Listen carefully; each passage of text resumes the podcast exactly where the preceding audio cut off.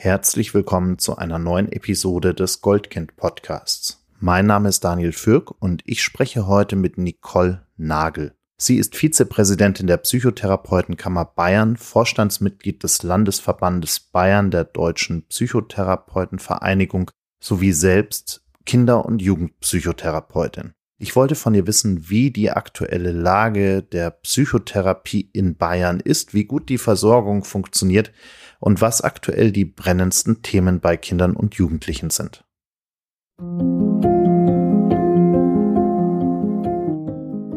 Das Zusammenleben ist nicht immer einfach. Besonders in Familien kann es immer wieder einmal schwierig werden. Das ist auch ganz normal. Im Goldkind-Podcast finden wir mit euch gemeinsam heraus, ab wann es nicht mehr in Ordnung ist, wann Grenzen überschritten werden und wie man sich in solchen Situationen helfen kann. Liebe Frau Nagel, ich freue mich sehr, dass wir uns heute hier zusammenschalten können, um ein wenig über Ihre Arbeit und äh, die Arbeit der Psychotherapeutenkammer Bayern zu sprechen und natürlich generell über die Situation von Psychotherapeuten und Psychotherapeutinnen in Bayern und in diesem Land. Herzlich willkommen. Vielen Dank, Herr Wirk. Ich freue mich, dass ich da bin und wir jetzt miteinander sprechen. Ich habe es gerade schon angesprochen. Sie sind äh, Vizepräsidentin der Psychotherapeutenkammer Bayern wenn hier jetzt jemand zuhört, der sagt, ich weiß überhaupt nicht, was das eigentlich ist und habe vielleicht mal von einer Rechtsanwaltskammer gehört oder ähnliches, können Sie vielleicht mal einen ganz kurzen Überblick geben, äh, was die Psychotherapeutenkammer Bayern ist und äh, was sie eigentlich macht, wofür sie sich einsetzt. Genau. Ja, da haben wahrscheinlich die wenigsten von gehört, wenn es nicht Berufskolleginnen sind. Aber von der Ärztekammer haben vielleicht viele schon gehört. Das fällt eher mal in der Presse. Und es ist das Pendant. Also das ist unsere Vertretung und es ist auch quasi die staatliche Aufsicht. Das ist eine Körperschaft öffentlichen Rechts. Und bei uns läuft alles Mögliche zusammen. Also wenn man sich anerkennen lassen möchte als Supervisor, wenn man Fortbildungen anerkennen lassen möchte. Wir müssen ja ähnlich wie die Architekten und die Ärzte, genau, die haben eben auch Kammern, muss man eine gewisse Fortbildung jedes Jahr nachweisen, damit wir eben auch auf dem Stand bleiben und immer aktuell und ähm, sowohl jetzt diese Fortbildung quasi zertifizieren zu lassen für unsere Punkte, als auch nachher für die Kolleginnen, die Fortbildung besucht haben, die sich das dann eben anerkennen lassen möchten, dass sie ihre Fortbildungspflicht erfüllt haben. Das läuft zum Beispiel bei uns. Weiterhin versuchen wir natürlich die Kolleginnen gut mit Informationen zu unterstützen, bieten selber Fortbildungen an zum Berufsrecht, zur gewissen Personenkreisen. Wir hatten jetzt als Ukraine-Krieg war große Veranstaltung. Was können wir tun als Psychotherapeutinnen? Wie können wir unterstützen? Wie können wir uns irgendwie einbringen? Solche Dinge. Und wir sind aber auch Anlaufstelle für Patientinnen. Wenn die sagen, irgendwas, ich war dann bei dem Erstgespräch, ich kann das irgendwie nicht einschätzen, gehört es so, irgendwas kam mir da komisch vor, kann ich da mal äh, eine Beratung haben? Gibt es zum Beispiel das Patiententelefon, wo man sich anonym hinwenden kann? Genau. Und äh, letztlich haben wir auch die Berufsaufsicht. Eben, wenn mal was nicht so gut gelingt, dass man da eben auch äh, mal schaut, was ist da los. Wenn wir an der Stelle vielleicht gerade mal dabei sind, Begriffe zu erklären und äh, Dinge zu erklären. Hm, ich könnte mir vorstellen, jemand, der merkt, er hat äh, gewisse psychische Probleme, hat eine mentale Herausforderung, die er oder sie lösen möchte und sucht jetzt nach Hilfe. Dann ist man, glaube ich, auch erstmal so ein bisschen äh, verloren, weil es gibt Psychiater, es gibt Psychologen, es gibt Psychotherapeuten. Könnten Sie vielleicht mal kurz äh, erklären, wie die sich abgrenzen und wann ich wohin gehen sollte? Oder gibt es da überhaupt ein richtig und falsch an der Stelle? Ja, also ich glaube, das ist ein ganz arg wichtiger Punkt, weil der macht wahnsinnig Verwirrung. Und da muss man ganz ehrlich sagen, wenn man nicht in diesem System arbeitet, ist das auch ganz schwierig zu verstehen ich mache dann manchmal die Verwirrung dann komplett. Ich habe dann äh, Anrufe und dann heißt ja, ich das soll mein Kinderpsychologe drauf gucken. Und dann äh, könnte ich sagen, ich bin nicht meine Psychologin, dann wären die Leute aber komplett verwirrt, weil tatsächlich bin ich zum Beispiel Sozialpädagogin im Grundberuf und habe dann die Psychotherapieausbildung gemacht. Und da fängt es an. Also wir haben verschiedene Grundberufe sozusagen, da gehört Psychologie dazu. Aber ein Psychologe hat bislang erstmal einfach Psychologie studiert und hat jetzt noch keine ähm, Handlungskompetenzen und auch noch keine Heilerlaubnis, also keine Approbation als Therapeut, sondern das war bislang eine anschließende Ausbildung. Ja, das heißt, wir haben alle einen Grundberuf, haben vielfach schon gearbeitet und haben dann die Psychotherapieausbildung gemacht.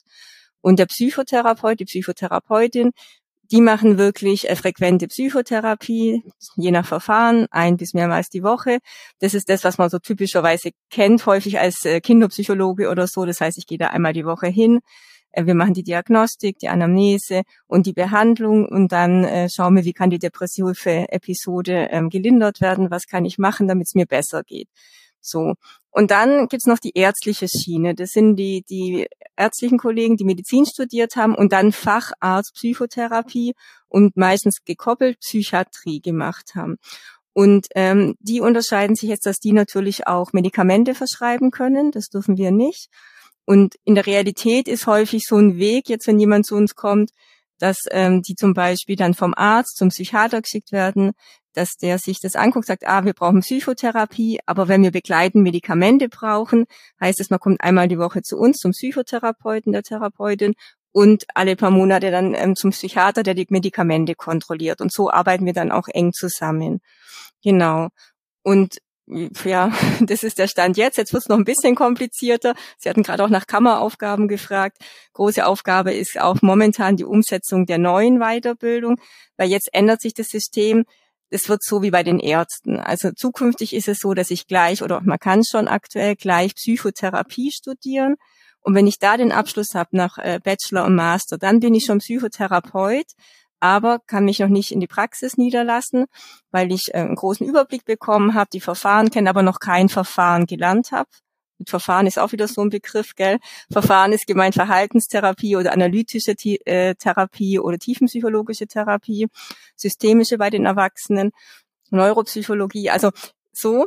Und das mache ich dann in der Weiterbildung und das ist das Pendant zum Facharztausbildung. Das ist geläufiger. So, das kennen viele, dass man Arzt studiert und dann macht man die Spezifikation Facharzt. Und so ist es jetzt bei uns mit der neuen Weiterbildung. Wir studieren zukünftig Psychotherapie. Die ersten sind dabei und dann machen die die Weiterbildung zum Fachpsychotherapeuten für Kinder zum Beispiel in meinem Fall dann. Das heißt, zukünftig wird's leichter.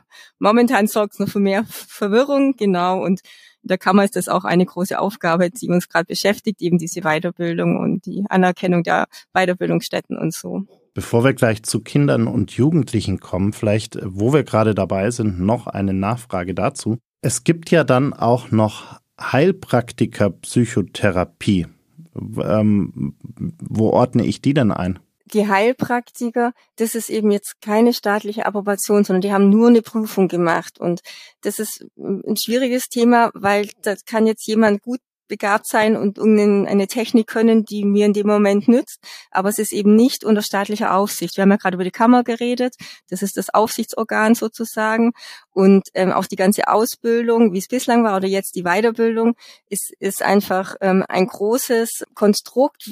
Das ist deshalb so groß, weil man natürlich äh, Sorge hat, dass es den Patientinnen gut geht. Es steht erstmal im Mittelpunkt die Sorge um die Patientinnen. Und deswegen wird in der Ausbildung ähm, sehr darauf geachtet, dass wirklich gute Qualität gelehrt wird und es passiert ganz viel Behandlung unter Supervision. Man muss eine Selbsterfahrung machen, ähm, also sich mit sich selber auseinandersetzen und seinen Themen. Das ist natürlich in der Therapie ein wichtiges Thema, dass ich das auf dem Schirm habe, wo vielleicht meine Dinge sind, dass ich die nicht dem Patienten nachher zuschreibe und da in eine Verstrickung gelang. Und ähm, all das ist eben staatlich geschützt und beaufsichtigt und wie gesagt mit der langen, langen Ausbildung, also die Ausbildung früher klassischerweise mindestens fünf Jahre, ja, die Weiterbildung ist jetzt auch auf fünf Jahre nach diesem Studium schon angelegt.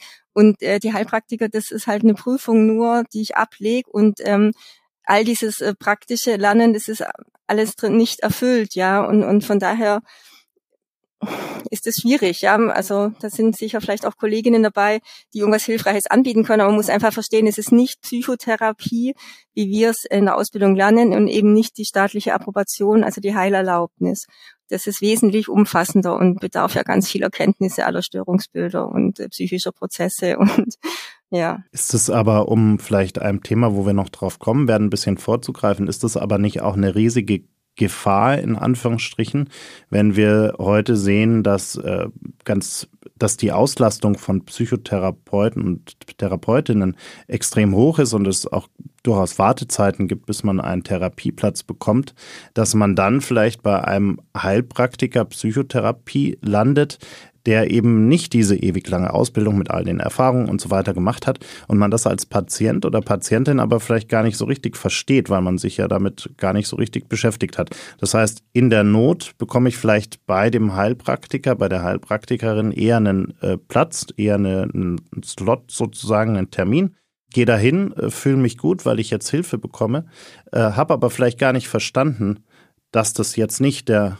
ausgebildete Psychotherapeut, die ausgebildete Psychotherapeutin ist. Ist da nicht auch eine gewisse Gefahr drin? Also es ist sicher für die Patientinnen, die suchen, verwirrend und wie Sie sagen, die sind halt wahnsinnig im Druck, weil sie merken, dass es so schwierig geworden ist. Wobei man sagen muss, traditionell gerade im Kinder- und Jugendbereich war es leider schon immer relativ schwierig, weil wir einfach schon immer ja die geringere Anzahl waren, schon immer wesentlich weniger ähm, Behandlerinnen gab und ähm, ja, dass ich dann mal auch wo land, äh, wo ich eben nicht diese Garantie habe, das, das kann vorkommen. Ich glaube, im Kinder-Jugendbereich weiß ich nicht, ob so häufig vorkommt. Da gibt es zum Glück auch noch andere Stellen, die sind ja in Systemen, ja, und die leben in der Schule. Und in der Schule habe ich ja, fängt an, da gibt's noch mehr Begriffe, habe ich auch Unterstützung. Da gibt's die Jugendsozialarbeiter, die Schulsozialarbeiter, die in der Schule vor Ort sind und auch die, die Schulpsychologen. Und ich denke, die kennen das System sehr gut, weil mit denen arbeiten wir in aller Regel sehr eng zusammen. Also Kinder- und Jugendpsychotherapeutinnen können ja nie nur mit dem Kind arbeiten im luftleeren Raum. Ja, die Kinder, Jugendliche leben in der Familie, aber sie leben auch in diesen Systemen, in der Schule, in der Nachmittagsbetreuung, haben vielleicht Jugendhilfeunterstützung. Und von daher sind wir auch traditionell schon immer eng vernetzt und arbeiten kooperativ. Und ähm, ich glaube, das ist auch der Ansatzpunkt, dass, dass das noch besser ausgebaut werden muss. Da ist halt häufig das Problem, das sind verschiedene Sozialgesetzbücher, wo die Hilfen herkommen und verschiedene Träger. Also es gibt immer irgendwie Grenzen, aber für die Kinder sind die Grenzen eigentlich blöd, weil äh, man müsste vom Kind ausdenken und von dem, was die brauchen. Sie sind selbst Psychotherapeutin für Kinder und Jugendliche. Wo sehen Sie denn momentan gerade bei Kindern und Jugendlichen die größten Herausforderungen? Gibt es da ja Krankheitsbilder, Erkrankungsbilder, die äh, zunehmen, wo sie merken, da, da wird die Situation vielleicht eher schlimmer? Gibt es vielleicht auch positive Entwicklungen auf der anderen Seite, wo sie merken, äh, da wird die Situation besser? Wo, wo stehen wir denn gerade? Also ich denke, das ist jetzt keine Neuigkeit, die ich erzähle. Das war jetzt sehr viel in, in den Medien, dass natürlich die Krisen der letzten Zeit, angefangen mit Corona, mehr Belastung gemacht haben. Und das weiß man einfach, ja. Mehr Belast, mehr Stressung macht, Stress macht mich anfälliger für Erkrankungen, eben auch psychische. Und das hat man mit den Corona-Wellen gesehen. Da gab es ja viele Untersuchungen, die COPSI-Studie oder die JUCO. AK hat jetzt wieder Zahlen vorgelegt gehabt, die sind wahrscheinlich sogar bekannt. Ähm, wir sehen schon, dass es eine Zunahme gab ähm, bei Depression, Essstörungen, Angst hauptsächlich und tatsächlich mehr bei den Jugendlichen und auch da die Mädchen mehr betroffen. Ja. Ähm, in den ersten Corona-Wellen gab es manchen Störungsbildern auch bisschen Abnahmen, wobei das eher dran lag, wahrscheinlich, dass äh, das war eher bei den kleineren Kindern, da ist wahrscheinlich äh, weniger Hilfe in Anspruch genommen worden. Und die kleineren Kinder waren natürlich in Corona ein Stück weit erstmal besser geschützt, weil alle daheim waren und das vielleicht an Familie abgefangen werden konnte. Also das sieht man schon, das muss man so sagen. Und es ist nicht nur Corona, sondern es ist ja momentan auch, dass einfach so, das zumindest gefühlt in der Wirklichkeit mal das Gefühl hat, äh, eine Krise jagt die nächste. Also dann, als Corona sich so ein bisschen beruhigt hatte und man das Gefühl hat, das normale Leben startet wieder, dann begann der Ukraine-Krieg die Kinder und Jugendlichen, die beschäftigt auch viel die Klimakrise, ja. Die ist auch ähm, akut, auch wenn man es nur manchmal spürt, aber ich glaube, diesen Sommer war es auch wieder gut spürbar. Und ähm, das macht schon was, ja. Die, die leben bisschen mehr im, im Krisenmodus, als denke ich jetzt, ich kenne ihr Alter nicht, aber so als ich aufgewachsen bin, wo man das Gefühl hatte, wir leben sehr ruhig und sicher, das, äh, das beschäftigt die, ja. Es tun sich ja viele Erwachsene nach wie vor schwer, sich äh, psychologische Unterstützung zu holen, weil es immer noch mit äh, gewissen Stigmata auch verbunden ist, ähm, wenn man da hingeht und dann schämt man sich vielleicht dafür und so weiter. Ich glaube, gerade Scham ist da auch immer noch ein großes Thema. Hm, bei Kindern und Jugendlichen ist es ja so, dass es ja eigentlich noch ein Stück weit komplizierter ist, weil die haben ja quasi immer so eine Art Gatekeeper dazwischen. Also wenn es denen schlecht geht, dann gehen sie zu den Eltern, äh, erzählen den Eltern davon und die Eltern sagen, na ja, das ist vielleicht eine Phase, das verwächst sich wieder, äh, dir geht's bestimmt bald wieder besser. Ich glaube, Lehrer sind vielleicht noch mal ein bisschen sensibilisierter dafür, auch aus der Erfahrung heraus können damit vielleicht anders umgehen, wenn sie mit sowas kontaktiert werden. Aber äh, bleibt da nicht auch viel oder wird da nicht auch viel so ein bisschen unter den Teppich gekehrt in so einem, äh, ja, äh, durch Eltern vor allem, die sagen, es ist ja nicht so schlimm und also der ich brauche keinen Psychologen, keine Psychologin, also brauchst du auch keinen, äh, das das wird schon wieder oder so. Also haben wir da nicht ein Problem, dass vielleicht viele Dinge auch gar nicht so richtig ernst genommen werden in der letzten Konsequenz, weil Eltern da immer noch so ein bisschen vielleicht Dinge kleinreden? Hm, ich glaube, das hat sich sehr geändert. Also das ähm, in meiner Wahrnehmung finde ich werden Kinder wesentlich früher vorgestellt als früher. Ähm, und ich denke, das hat damit zu tun, dass es ja wohl langsam entstigmatisiert wird, zum Glück, weil es ist äh, nicht schlimmer, psychisch krank zu sein als körperlich krank. Ist einfach so, wir hatten es gerade von Stress und Bedingungen, ja, die, darauf reagiere ich als Mensch und der eine, der, der hat dann immer Magenprobleme oder Rückenschmerzen, äh, vielleicht auch der eine oder andere der Eltern und äh, andere bekommen eben eher eine depressive Verstimmung oder, oder Ängste. Also, und es ist aber, finde ich, deutlich besser geworden. Ich erlebe, dass die Kinder früher vorgestellt werden.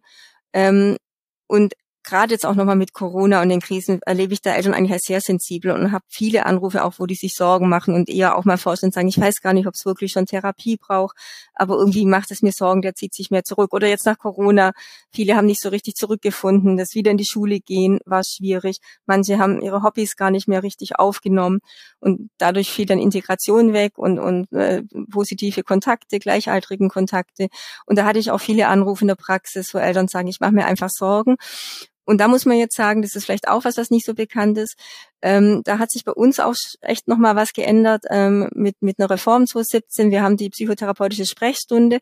Das heißt, man kann auch einfach sich vorstellen äh, mit solchen Dingen, ja. Man muss noch gar nicht wissen, das ist Psychotherapie. Dafür sind wir die Fachfrauen und Männer. Ähm, ich gebe den Eltern dann einen Sprechstundentermin und sage, kommen Sie einfach mal, wir schauen es uns zusammen an, wir können mal einen Test machen und ich mache mal Anamnese, wir machen eine Diagnostik und wir schauen, was ist, ja. Und wenn ich dann sehe, ähm, das ist Psychotherapie, dann genau geht's darum. Aber häufig ist auch so, dass man dann sieht, gut, vielleicht wäre eine andere Unterstützung wichtig. Ja, wir haben gute Erziehungsberatungsstellen, ähm, es gibt ähm, auch tatsächlich schulische Angebote.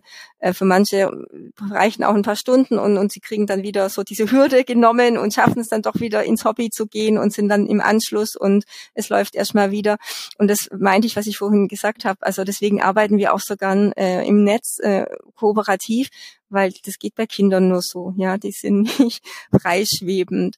Und äh, für den Fall, dass es dann Therapie ist, dann ist halt leider die schwierige Situation, dass wir nicht so viele Plätze haben, wie wir gern hätten. Da muss man jetzt sagen, das war auch traditionell schon so, das war vor Corona schon so, dass die Plätze zu wenig waren und das hat jetzt halt wie ein Brennglas gewirkt. Da ist einfach ein bisschen Politik gefordert. Ähm, da müsste es jetzt mehr Nachbesserung geben in der Bedarfsplanung, dass man einfach ähm, die Verhältniszahlen absenkt und eine eigene KJP-Planung macht, also Kinder- und Jugendlichen-Therapieplanung macht, damit äh, mehr Kolleginnen behandeln können. Weil Kolleginnen haben wir, äh, wir brauchen die, die Zulassung dafür. Dann haben wir auch mehr Plätze. Wenn ich jetzt aber trotzdem Kind oder Jugendlicher bin und äh, komme da nicht so richtig weiter und lauf quasi gegen Wände und keiner nimmt mich ernst und ich fühle mich überhaupt nicht verstanden und ich merke aber, mir geht's ganz schlecht, habe ich denn eigentlich selbst auch eine Möglichkeit, äh, mir Hilfe zu suchen, ohne die Eltern, ohne die Unterstützung der Eltern? Also wie gesagt, wir haben die Möglichkeiten, wenn es ganz niedrigschwellig ist, am, am der Weg für die meisten ist erstmal das, was ich kenne, das ist die Schule oder irgendwie, wenn ich nachmittags beim, beim Sportlehrer bin oder so. Wenn ich jetzt aus der Sicht von Jugendlichen oder Kindern denke, die in Not sind, ist immer gut, vertraute Personen erstmal anzusprechen, ja. Ähm, in der Schule haben wir die, die Jugendsozialarbeiter, die Schulpsychologen, die sich auskennen und die dann auch an die richtigen Stellen verweisen können. Wir haben die Erziehungsberatungsstellen, die ganz niedrigschwellig sind, aber ich habe es ja gerade erwähnt, auch unsere Sprechstunde ist so. Ja, also gerade Jugendliche können auch einfach selber erstmal kommen. Ähm, in der Therapie so, dass wir sagen, ungefähr ab 14, wenn man jetzt nicht irgendwie eine andere Einschränkung hat, äh, gilt man eigentlich ähm, so weit als Erwachsen, dass man sowas zum Beispiel selber entscheiden kann, dass man Hilfe braucht. Ja. Ähm, und die können erst auch mal, habe ich auch immer wieder 16, 17-Jährige, die alleine in die Sprechstunde kommen. Dann kann man genauso eine Sprechstunde machen und klären und schauen, brauchst du eine Therapie, brauchst du eine andere Unterstützung, äh, gibt es einen Kontakt zum Jugendamt. Ähm, und da sind wir eben dann auch die Fachleute, weil wir so in dieses psychosoziale Netz eingebunden sind, dass wir auch den Überblick haben und eine Empfehlung abgeben können. Oder es wird dann eben tatsächlich Therapie, dann sind sie bei uns ja richtig. Dann muss man gucken, je nach Alter ähm, braucht man dann für den Krankenkassenantrag, sind dann so sozialrechtliche Geschichten, dann doch noch die Eltern an bestimmten Stellen. Aber erstmal können die bei uns aufschlagen und ähm, wir können gucken und dann entscheiden, was, was gut ist und welche Hilfe die richtige und nötige ist. Das heißt, ich muss im ersten Moment auch keine Angst haben, dass meine Eltern davon erfahren, weil ähm, oftmals ist ja die Situation zu Hause auch einfach so wahnsinnig schwierig, dass man dann vielleicht mit negativen Konsequenzen rechnen muss, wenn die Eltern erfahren, dass man äh, so eine Hilfe dann auch in Anspruch genommen hat. Das gilt für alle Hilfen, würde ich sagen wir sind schweigepflichtig, auch Eltern gegenüber, wenn jetzt sage ich mal der 15-Jährige kommt, der einsichtsfähig ist, ja. Ähm, aber auch die anderen, also auch Schulpsychologie, Jugendsozialarbeit, Erziehungsberatungsstellen.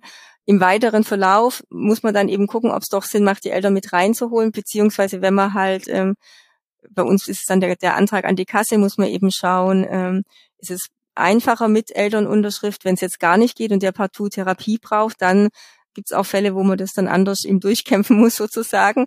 Ähm, aber auf alle Fälle ist das ja erst Schritt zwei, drei, vier. Also ich würde immer erstmal raten, sprecht die Leute an, die ihr kennt und wenn ihr da nicht weiterkommt, genau, dann Therapeut kann man einfach anrufen, Therapeutin oder die anderen genannten Stellen. Wir haben es vorhin schon angesprochen, wir haben ja durchaus eine, ich würde es mal sagen, angespannte Situation, was äh, Psychotherapieplätze angeht. Jetzt ist es ja nicht unbedingt ein ganz neues Phänomen. Also das Problem haben wir ja schon länger. Warum äh, fällt es so schwer, da eine Verbesserung herbeizuführen? Gibt es da, was sind Ursachen für den, für den Status, den wir da gerade haben? Hm. Sie haben es ja auch nochmal gesagt, also den, den gab es vor Corona schon und vor den Krisen. Ähm, Gerade im Kinder- und Jugendbereich waren das halt häufig äh, weniger Kolleginnen. Früher war das auch alles eine Quote sozusagen. Dann gab es Kinder- und Jugendlichen-Therapeutenquote. So habe ich zum Beispiel auch meine Zulassung bekommen. Aber man muss sagen, diese Bedarfsplanung, also das ist das Werk, nach dem gerechnet wird, pro, pro Einwohner, wie viel Therapeuten eben nötig sind, so wie das auch für andere Ärzte errechnet wird, die ist einfach nicht gut angepasst und das war sie noch gar nie. also das ist ähm, auch einfach äh, nie wirklich jetzt erfasst worden, sondern wurden Zahlen festgelegt und, und da fordern wir auch von Seiten der Kammer, der Landeskammer, aber eben auch die Bundespsychotherapeutenkammer schon lang, dass man das nochmal anschaut und dass man die Verhältniszahlen senkt. Das meint eben dieses Verhältnis von Einwohner zu Therapeutinnen und ähm, dass man jetzt vor allem auch eine eigene KJP-Planung macht. Also KJP heißt Kinder- und Jugendlichenpsychotherapie, dass man da eine eigene Planung macht, weil man dann sehr viel genauer planen könnte. Und es bräuchte auch eine kleinteiligere Planung, also ein genaueres Hinsehen. Ähm, vor allem in den ländlich strukturschwachen Gegenden zum Beispiel. Das ist bei uns in Bayern so ein Ding, ja. Die Städte sind noch relativ gut versorgt, aber wenn es mehr aus äh, platte Land geht, sage ich jetzt mal, ist es schwierig. Und wenn mit einer kleinteiligeren Planung, ja, also kleineren Planungsbezirken zum Beispiel, um mehr angepasst an die wirklichen reellen Bedarfe, ja, ist auch in der Stadt vielleicht ein, Brenn, ein Brennpunktviertel, es hat auch einen anderen Bedarf als, als ein gut situiertes Viertel mit weniger Einwohnern. So, ähm, wenn wir das hätten, könnte man genauer äh, ja, könnte man genauer rechnen und dann wirklich äh, mehr versorgen. Das wäre ein ganz wichtiger Punkt. Und für die Kinder ist es doppelt wichtig, finde ich, also gerade Kinder, aber auch schon Jugendliche, weil die sind ja, haben wir gesagt, schon mehrfach im System. Das heißt, der kann ja auch oft nicht alleine kommen. Ich habe jetzt in Günzburg meine Praxis und ich habe so einen Schwerpunkt auf autistischen Kindern und Jugendlichen und ich habe Familien, die fahren eine Stunde an. Ja, und das ist, wenn man jetzt vorstellt, eine Mama hat drei Kinder und äh, dann noch eh schon eins, ähm, das besondere Bedürfnisse hat. Und dann müssen die mittags um drei alle pünktlich bei mir sein, aber alle müssen auch Hausaufgaben machen und einer hat auch noch Fußball und eigentlich muss die Mama auch noch arbeiten oder ist sogar alleinerziehend. Dann, dann wird es sehr plastisch und sehr vorstellbar, warum das nicht gut geht. Ja, warum man auch nicht sagen kann, ja, das ist irgendwie Einzugsgebiet der nächstgrößeren Stadt oder so. Eine Stunde Fahrweg zur Therapie ist eine wahnsinnige Hürde und ist meistens nicht leistbar. Ja, das ist für Erwachsenen schon schwierig, aber die können ja selber noch halt ihren Arbeitsalltag gestalten. Die können selber ins Auto sitzen oder in die Bahn. Aber Kinder und Jugendliche können das nicht. Die brauchen eigentlich erst recht, was wohnortnah ist, was in ihrem sozialen Umfeld. Wir hatten es vorhin von Schule und anderen Hilfen. Auch das ist ja eine, soll ich sagen, ein Wirkfaktor. Wenn ich merke, es braucht mehr Hilfe, so ist es bei mir in Günzburg. Ich bin gut vernetzt mit allen relevanten Stellen. Die kennen mich, ich kenne sie, man kann sich einschätzen, dann bekommt man auch andere Hilfe. oder ja strukturelle Sachen, die noch nötig sind, äh, sind leichter, weil man sich auch gegenseitig kennt und die wissen, ah ja, die Frau Nagel macht die Therapie, okay, wir übernehmen jetzt dann noch eine Familienberatung oder so. Und dann ist alles für die Kinder vor Ort. Wenn da Wege von einer Stunde dazwischen liegen, dann klappt auch da die Kooperation nicht. Und ja, Sie merken schon, da rede ich mir jetzt in Rage, aber das ist echt ein Thema, was mir so am Herzen liegt. Wie Sie sagen, der Bedarf ist groß und man muss vom Kind und den Jugendlichen ausdenken. Und ähm, da muss man ein bisschen sich mehr anpassen und, und genauer hingucken und ähm, kann nicht sagen, auf dem Papier reicht's irgendwie und dann soll der halt in die nächste Stadt fahren. Ähm, die brauchen das vor Ort und die brauchen das erreichbar und sie brauchen das auch zeitnah. Die Kinder und Jugendlichen sind in der Entwicklung. Wenn die ein Jahr auf den Therapieplatz warten, dann verpassen wir ein Jahr Entwicklung. Ja, gerade bei Ängsten häufig sind Dinge, jetzt auf Corona waren es ja ganz, ähm, gab es reelle Auslöser, ja, gab es die reelle Krise, dann brauche ich auch in dem Moment Hilfe und gleichzeitig auch gerade bei Ängsten ist zum Beispiel so, umso früher ich behandle, umso schneller äh, komme ich auch ähm, wieder raus und die Kinder sind mitten in der Entwicklung. Das heißt, die Entwicklung hilft auch mit bei solchen Heilprozessen, aber die muss ich halt auch nutzen können. Wenn ich ein Jahr, zwei Jahre auf den Platz warten muss, dann ja sind zwei Jahre Entwicklung verpasst und dann ist eine Angst oder eine Depression, ist ja nicht nur bei Angst, eigentlich bei allem. Umso früher Hilfe kommt, umso einfacher ist zu behandeln. Ähm, dann ist es eben verpasst und dann haben wir im schlimmsten Fall eine Chronifizierung. Und ich finde, bei den Kindern und Jugendlichen hängt ja so viel dran. Es geht ja nachher dann auch weiter, ja. Wenn die Krankheit nicht gut behandelt wird, ich die Angsterkrankung nicht in den Griff kriege, ich dann nicht mehr nach Hause, also nur zu Hause sein will, nicht mehr in die Schule gehen will, dann gelingen ja andere für den Lebenslauf sehr wichtige Dinge auch nicht. Ja, wenn der Schulbesuch nicht gelingt, dann äh, habe ich keine Qualifikation nachher, womöglich keinen Schulabschluss, kann nicht in Beruf gehen. Wenn, wenn du das mit den Gleichaltrigen, die Sozialisation, dieses, ja, mich in Gruppen einfügen und meinen Platz da auch finden, nicht gelingt, dann äh, bekomme ich immer mehr und größere Schwierigkeiten. Also von daher denke ich manchmal, ist jetzt ein bisschen platter Ausdruck, ich weiß, aber es ist auch ein bisschen eine Milchmädchenrechnung, äh, zu sagen, ja, Therapieplätze sind teuer oder so und, und es gibt eben nur die. Äh, lieber wird man da investieren, weil das andere ist auch teuer. Ja, wenn Schule nicht gelingt, Ausbildung nicht gelingt, Beruf nicht gelingt, ich keine soziale Integration habe, ich nicht gesellschaftlich teilnehmen kann, ja, ich ausgeschlossen bin, wird sehr viel teurer für für den Patienten in seiner Gesundheit, aber auch für staatliche Hilfen, die dann eben viel mehr nötig werden. Und deswegen, ja, echt mein Plädoyer gerade im Kind, also wir brauchen es auch für die Erwachsenen, aber im Kinder- und Jugendbereich, die sind am Anfang ihres Lebens erst. Und wenn die da gut starten können und die Unterstützung bekommen, die sie benötigen, dann ist doch äh, so viel gewonnen, weil das ist doch wirklich ein Invest in die Zukunft. Ja, das ist doch ähm, ja, Sie merken schon, das Thema, das beschäftigt mich und äh, dafür, ja, sitze ich dann auch hier und bin in der Kammer aktiv, weil ich das wichtig finde, dass die Kinder da nicht aus dem Blick ge gelassen werden und dass man sich da engagiert.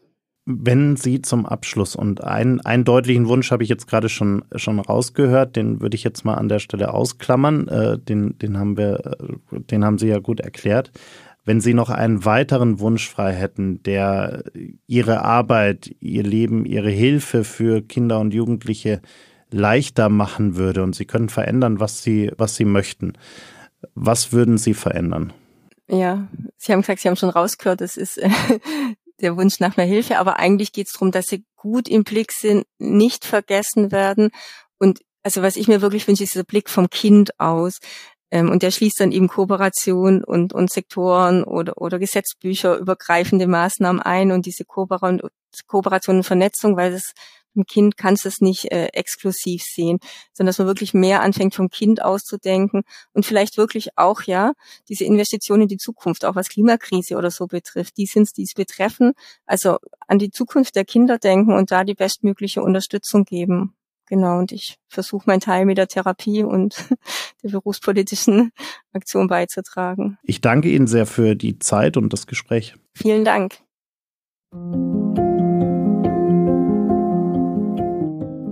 Vielen Dank fürs Zuhören. Wenn dir diese Episode des Goldkind Podcasts gefallen hat, folge uns bei Spotify, Apple Podcasts oder wo auch immer du gerne Podcasts hörst. Unter goldkind-stiftung.com findest du weitere Informationen und hilfreiche Tipps und Tricks für die herausforderndsten Situationen des Zusammenlebens.